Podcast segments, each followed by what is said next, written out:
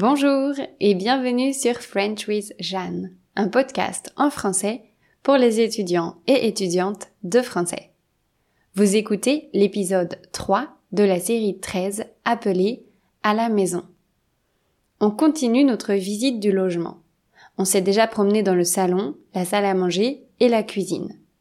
Dans cet épisode, on va s'aventurer dans la chambre et la salle de bain. Si vous le pouvez, installez-vous dans votre chambre pour une expérience immersive. Aussi, je vous rappelle que vous pouvez vous abonner au texte du podcast pour accéder aux transcriptions des épisodes. J'ajoute aussi des notes de vocabulaire dans les transcriptions. Ça coûte seulement 5 euros par mois et c'est disponible sur mon site web. Allez, c'est parti.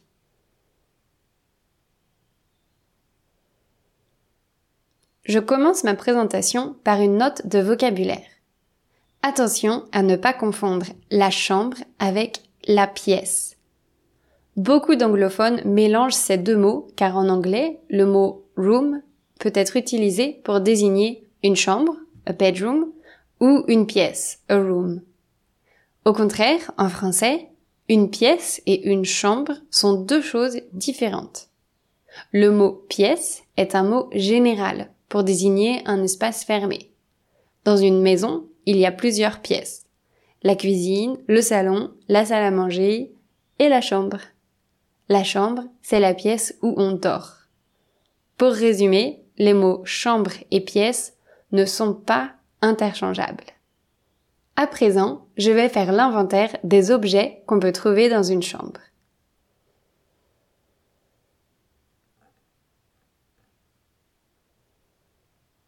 L'objet le plus important d'une chambre, c'est le lit. On utilise le lit pour dormir, pour se reposer, pour lire, pour regarder la télé, pour faire l'amour. Chaque lit est composé d'un matelas, d'un oreiller ou d'un traversin et de draps. Dans les pays froids, les gens utilisent une couette ou une couverture pour être au chaud. Souvent, de chaque côté du lit, on trouve des petits meubles appelés des tables de nuit.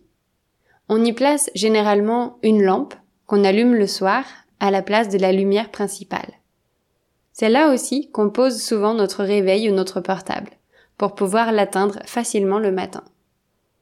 Ma mère a toujours deux ou trois bouquins sur sa table de nuit, ainsi qu'une bouteille d'eau. Mon père l'utilise pour poser son réveil.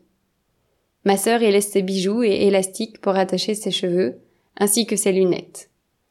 Moi, j'aime y laisser des mouchoirs et des écouteurs que j'utilise pour écouter des podcasts ou des sleepcasts dans mon lit. Vous avez déjà entendu parler des sleepcasts? Ce sont des audios créés spécialement pour aider les gens à s'endormir. Étant abonné à l'application de méditation Headspace, j'écoute parfois des sleepcasts qu'ils proposent. Ce sont des histoires où un narrateur ou une narratrice décrit une scène, lentement, avec beaucoup de détails. La narration est enrichie de sons. Par exemple, si la voix décrit un chat qui ronronne, on va entendre le ronronnement du chat. Si elle évoque la pluie qui tombe, on va entendre le bruit de l'eau contre les fenêtres. J'adore ces enregistrements. Cette même appli, Headspace, propose d'autres programmes pour aider à s'endormir. Parmi eux, des séances de méditation, des exercices de respiration, des pistes audio avec des vagues sonores émises à une fréquence particulière pour faciliter l'endormissement et des paysages sonores. Les paysages sonores, ce sont des enregistrements d'environnements naturels accompagnés d'une musique douce. Je vous donne quelques exemples pour que vous ayez une idée plus précise. On peut écouter la tempête de neige, la pluie sur les rochers, l'orage à New Delhi, le feu de camp dans les bois, le lac du Rajasthan et même la machine à laver. Je précise que ceci n'est pas un partenariat rémunéré. C'est juste que j'adore cette appli. Je reviens à la description des chambres. Les chambres ont habituellement un espace de rangement pour les vêtements. Ça peut être un dressing, c'est-à-dire une pièce plus ou moins grande aménagée spécialement pour ranger les vêtements, ou un placard, ou une commode avec des tiroirs. Voilà, je pense qu'un lit, une table de nuit et un placard sont les trois basiques d'une chambre française. Bien sûr, la majorité des gens ajoutent d'autres choses. Étagères, cadres, livres, rideaux, fauteuils, tables. Chacun et chacune personnalise sa chambre comme il ou elle le souhaite. Il me semble d'ailleurs que beaucoup de personnes ont une télé dans leur chambre. Pour moi, ma chambre est vraiment un espace important. J'ai besoin que ma chambre soit un endroit douillet, lumineux, agréable, où je peux me ressourcer, car c'est là que je vais quand je suis fatiguée. J'associe vraiment la chambre avec le repos. C'est pourquoi je veux une pièce aux lumières douces, avec des couvertures chaudes et des objets que j'aime. J'adore l'ambiance cocooning et je rêve d'avoir une chambre dans ce style. Je dis que j'en rêve car ma chambre actuelle ne ressemble pas à ça. Évidemment, c'est souvent le cas quand on loue un logement. On ne peut pas faire exactement ce dont on a envie. Et moi, je n'ai pas envie d'investir beaucoup d'argent pour transformer ma chambre à mon goût et la quitter dans un an. Par contre, je réfléchis sérieusement à changer la couverture qui est sur mon lit en ce moment, car elle est faite dans une matière qui fait transpirer facilement, ce que je déteste, et en plus, elle est orange, ce qui n'est pas ma couleur préférée. Pendant plusieurs années, ma sœur et moi avons partagé la même chambre. Je n'en garde que des bons souvenirs.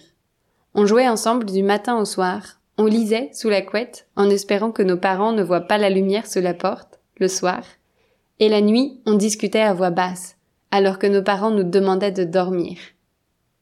Nos parents ont décidé de réorganiser la maison quand on avait une dizaine d'années. Et on a alors eu chacune notre chambre. Le changement était bienvenu, car on commençait à vouloir plus d'intimité. Nos parents ont eu la gentillesse de nous inclure dans le relooking de nos chambres. On a pu choisir la tapisserie, le luminaire et un bureau. Moi, j'ai choisi une tapisserie bleue et une frise avec des petits poissons. Comme luminaire, j'ai choisi une suspension en bois en forme de dauphin. Avec du recul, je comprends que j'ai toujours été attirée par l'eau, par l'océan, par le monde aquatique. Je n'en avais pas conscience alors. Mais maintenant, je souris à chaque fois que je vais nager dans l'océan avec mon tuba et mon masque et que je vois des poissons qui ressemblent à ceux dans ma chambre.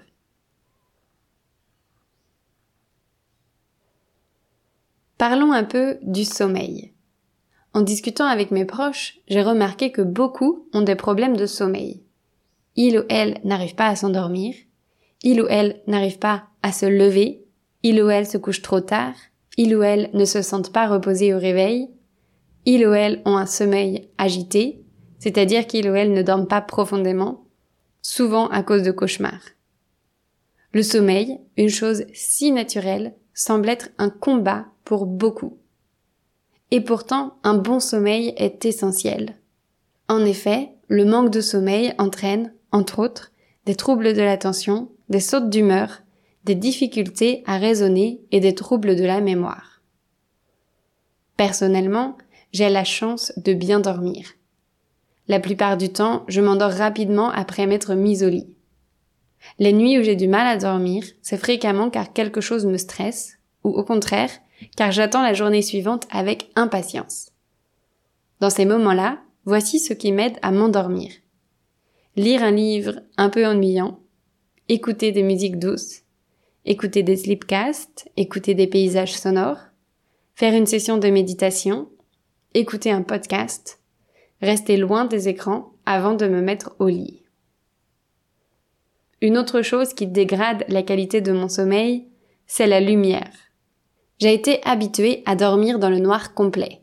Et aujourd'hui, j'ai du mal à changer cette habitude. Malheureusement, en Asie, les fenêtres sont rarement équipées de volets. Les gens préfèrent les rideaux. Et les rideaux, ça laisse presque toujours passer de la lumière. Ainsi, je pense pouvoir dire que là où je dors le mieux, c'est chez mes parents. Depuis un an, je dors avec un masque sur les yeux, presque systématiquement. C'est pratique, même si ce n'est pas super confortable. Par contre, le bruit ne me dérange pas trop, bien que je préfère quand même le silence. Moi, j'ai besoin de longues nuits de sommeil. 8 heures serait le minimum, et quand je peux dormir 9 heures, je suis heureuse. Du coup, je ne me couche pas trop tard, en général, car je sais que le manque de sommeil va me faire souffrir le lendemain. Quand je traverse une période de grande fatigue, je fais souvent des siestes après manger. Il est recommandé de faire des siestes assez courtes, entre 20 et 40 minutes. J'essaie donc de ne pas dépasser cette longueur. Quand j'ai vraiment du mal à me réveiller, je prends un café. Je n'en buvais pas pendant des années, mais maintenant j'en bois au moins une tasse par jour, de préférence en début d'après-midi, et si j'ai un petit morceau de chocolat pour aller avec, c'est encore mieux. Avant de terminer cet épisode, parlons un peu de la salle de bain. Certaines chambres ont un accès direct à une salle de bain, alors que dans d'autres logements, la salle de bain est une pièce à part. Aussi, certaines salles de bain contiennent des toilettes, tandis que dans d'autres maisons, les toilettes sont séparées de la salle de bain. J'avoue préférer quand les toilettes sont dans une autre pièce. C'est simplement beaucoup plus pratique quand on habite avec d'autres personnes. En plus, dans pas mal de salles de bain en Asie, la douche n'est pas vraiment séparée du reste de la pièce. C'est-à-dire que le sol est au même niveau partout. Ça veut dire que si on prend une douche le matin, le sol reste mouillé une bonne partie de la journée. Avoir les pieds mouillés alors que je vais aux toilettes, c'est vraiment un truc que je déteste. C'était le cas dans mon logement précédent, mais heureusement, dans la maison où j'habite maintenant, l'eau de la douche reste dans la douche. Par ailleurs, on a deux toilettes, une dans la salle de bain, à l'étage, et l'autre dans une petite pièce au rez-de-chaussée. Je peux vous dire, ça change la vie. C'est tellement plus pratique. Oh, une dernière chose concernant les toilettes. Saviez-vous qu'en Asie, les gens n'utilisent pas de papier toilette? Chaque toilette est équipée d'un jet, comme un petit pistolet à eau, et c'est ce que les gens utilisent après avoir fait leurs besoins.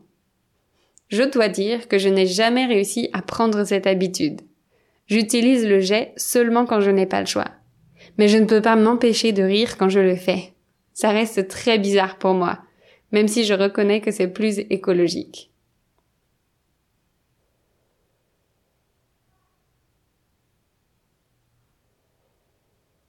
Pour en revenir à la salle de bain, je dirais que c'est la pièce où on prend soin de son corps. C'est là où on se lave. Chaque salle de bain a une douche ou une baignoire. On peut donc prendre une douche ou prendre un bain. J'ai déjà entendu des Français ou Françaises dire faire une douche. Mais pour moi, c'est un peu bizarre d'utiliser faire dans ce cas-là. Bref, pour se laver, on a besoin de savon. Pour les cheveux, on utilise du shampoing et éventuellement de l'après-shampoing. Dernièrement, j'ai essayé de privilégier des produits naturels avec un minimum d'emballage. J'ai donc testé quelques shampoings solides, sans jamais en trouver un qui convient à mes cheveux, malheureusement. Pour les savons, j'utilise désormais ceux qu'une copine crée, ici en Thaïlande. Ils sont véganes et ils sont géniaux. Dans la salle de bain, il y a aussi un lavabo. On l'utilise surtout pour se brosser les dents avec une brosse à dents et du dentifrice. Certaines salles de bain françaises ont aussi un bidet mais c'est de plus en plus rare. Dans la salle de bain, on trouve beaucoup de petits objets. Coupe-ongles, lime à ongles, coton-tige, ciseaux, rasoirs, brosse à cheveux, peigne. C'est souvent dans cette pièce que les gens rangent leurs crèmes, leur maquillage, leurs parfums, leurs médicaments et même leurs accessoires. Bracelets, colliers, boucles d'oreilles, élastiques, pinces. La plupart des salles de bain contiennent aussi des miroirs, un sèche-cheveux et une balance pour se poser. Voilà, je crois que j'ai fait le tour de la salle de bain. Je n'ai pas grand chose à ajouter sur cette pièce, excepté que je déteste vraiment quand elle ne possède aucune fenêtre. La sensation d'humidité, la chaleur étouffante, l'atmosphère lourde dans laquelle on ne peut pas se sécher correctement, je trouve ça hyper désagréable. Cette fois, j'ai tout dit. Merci d'avoir écouté cet épisode jusqu'à la fin. J'espère que cette série vous plaît et qu'elle vous permet d'apprendre ou de réviser beaucoup de vocabulaire du quotidien. Je vous rappelle que vous pouvez accéder au texte pour 5 euros par mois. Ça aide à profiter pleinement de ce podcast. Je vous souhaite une excellente semaine et je vous dis à bientôt.